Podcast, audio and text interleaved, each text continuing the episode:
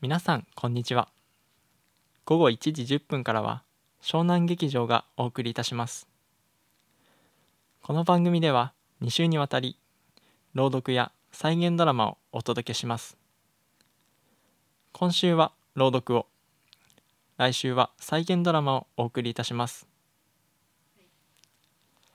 本日朗読の主演を務めるのはこちらラジオ番組制作部通称こちらじに所属している。広報メディア学科3年の西島美春さんです。お送りするのはシナリオリーグより暁すごろく作おばあちゃんと私ののど自慢大会。皆さんこんにちは。私の名前は高室かな子です。はじめましてどうも。今日は私に起こった不思議な出来事についてお話ししたいと思います。その日私はバスに乗っていました。行き先はとある病院です。前日の夜に突然母から電話があったんです。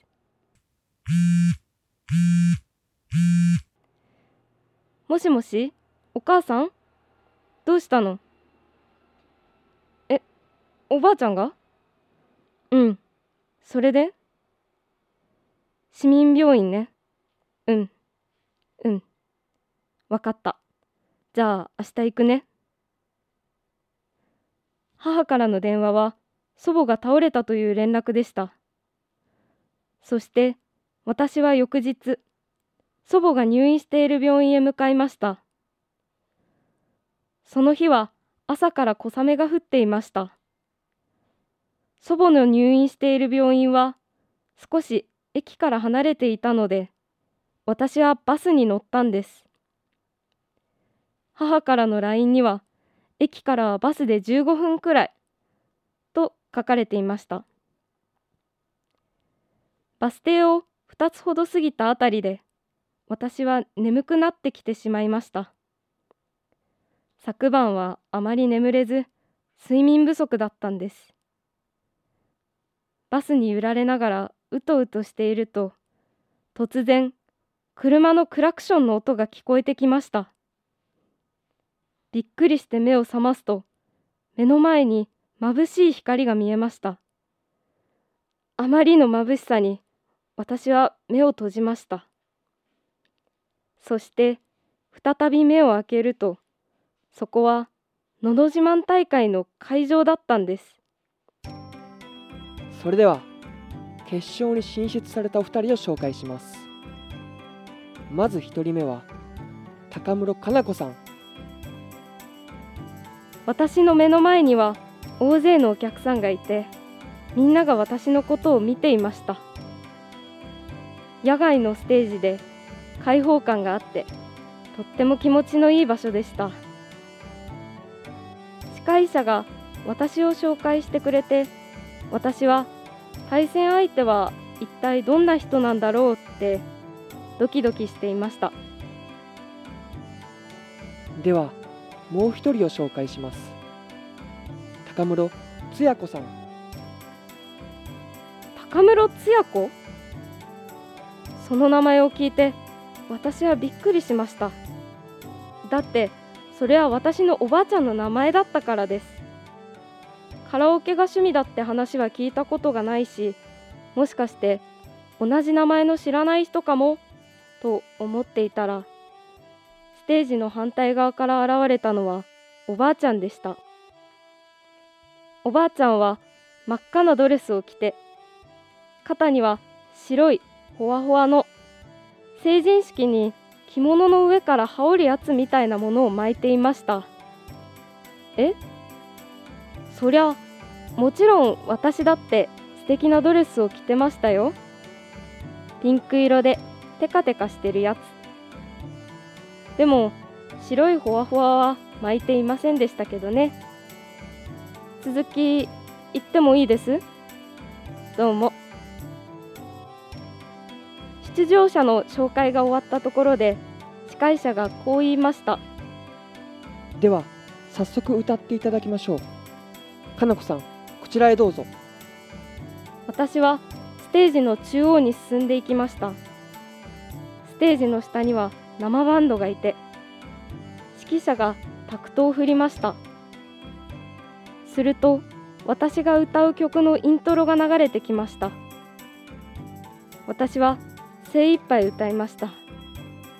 持てるすべての力を出し切ったと自信を持って言えます。これで負けるなら悔いはない。歌い終わった時そう思いました。はい？何を歌ったかって？それは秘密です。皆さんのご想像にお任せします。かなこさんありがとうございました。それではつやこさんこちらへどうぞ。私が下がるとおばあちゃんがステージの中央へ歩いてきました。見るからに私とは貫禄が違いました。あの瞬間私は自分の敗北を悟りました。歌も聴いていないのに？ええそうです。歌も聴いていないのにです。おばあちゃんにはオーラがありました。今までおばあちゃんが生きてきた人生そのものが彼女を包み込んでいるみたいでした。そしておばあちゃんが歌い出しました。私は涙を流していました。客席にも私と同じように泣いている人が何人もいました。それくらいおばあちゃんの歌はすごかったんです。何を歌ったかはそうです。秘密です。お二人ともありがとうございました。この対決一体どちらに軍配が上がるのでしょうか？お客さんの拍手が多い方が勝ちというルールでした。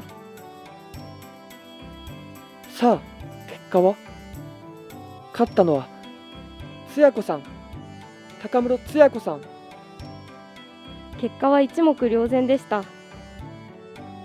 おばあちゃんおめでとう私はそう言いました。ありがとう、かなちゃん。おばあちゃんはそう言うと私を抱きしめてくれました。では優勝したつや子さんには天国に行ってもらいます。皆さん盛大な拍手でお見送りください。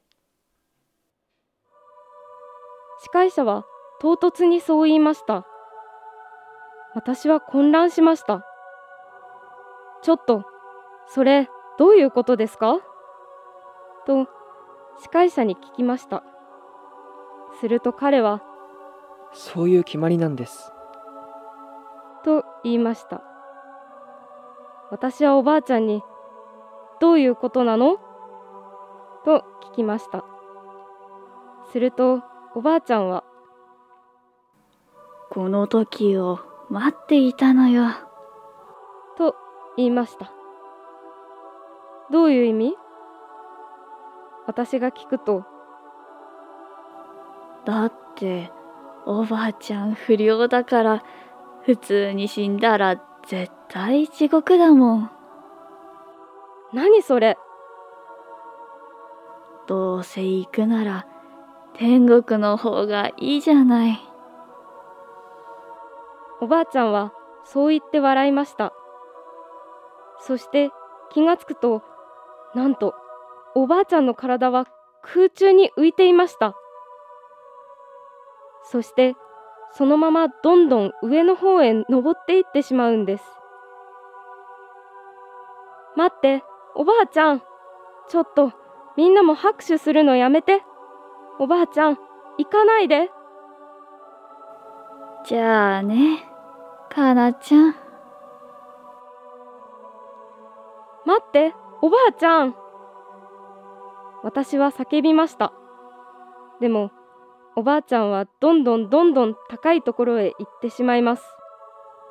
遮るものがないのでもう空の星みたいになってしまいました。あと、よろしくね。待ってよ。とうとうおばあちゃんの姿は見えなくなってしまいました。私は司会者に言いました。私が上まで行っておばあちゃんを連れ戻してくる。けれど司会者はそれはできません。と言いました。負けたあなたは天国に行くことはできません。あなたはまだ行くべきではないということですその瞬間に私は目を覚ましました。そこはどうやら病院のベッドの上らしく私はそこに寝ていました。全身にひどい痛みを感じました。そうです。私の乗っていたバスが事故にあったんです。母から私は半日眠っていたと聞きました。そしてその間におばあちゃんは息を引き取っていました。後で父にこの時の話をしたらおばあちゃんの子供の頃の夢は歌手になることだったそうです。もしかしたらそれであんなに歌が上手だったのかもしれません。今私は歌を歌うことを仕事にしています。私が歌で生きていきたいと言った時父も母も兄弟も反対しました。けれどおばあちゃんだけは応援してくれました。正直なところ実はまたあののど自慢大会に出たいと思っています。私もきっと死んだら地獄ですから。そうなるともう二度とおばあちゃんとは会えないことになります。それはちょっと寂しいので何としてでも天国に行きたいのです。それまでは私のことを見守っていてねおばあちゃん。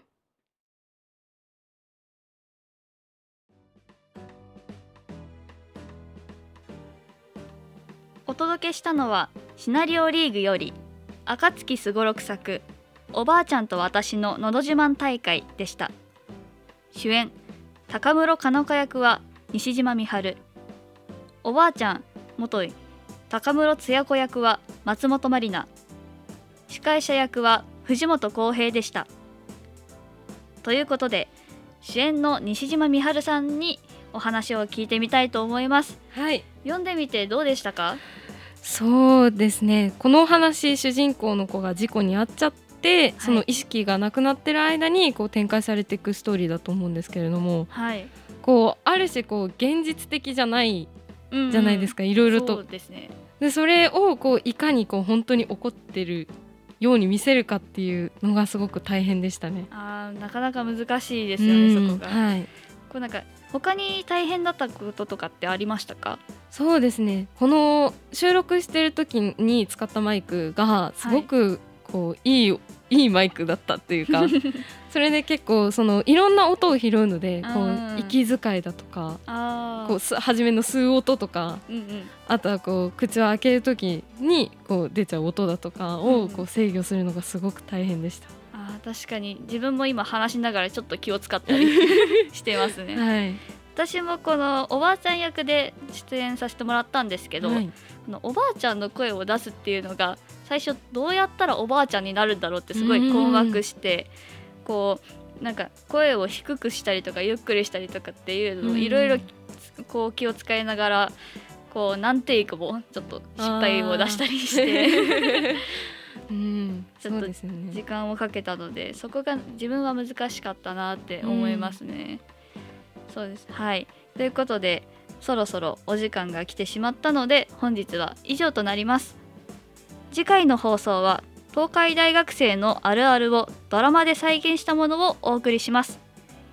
来週7月21日木曜日12時40分から FM78.7MHz ラジオナパナをぜひお聴きください。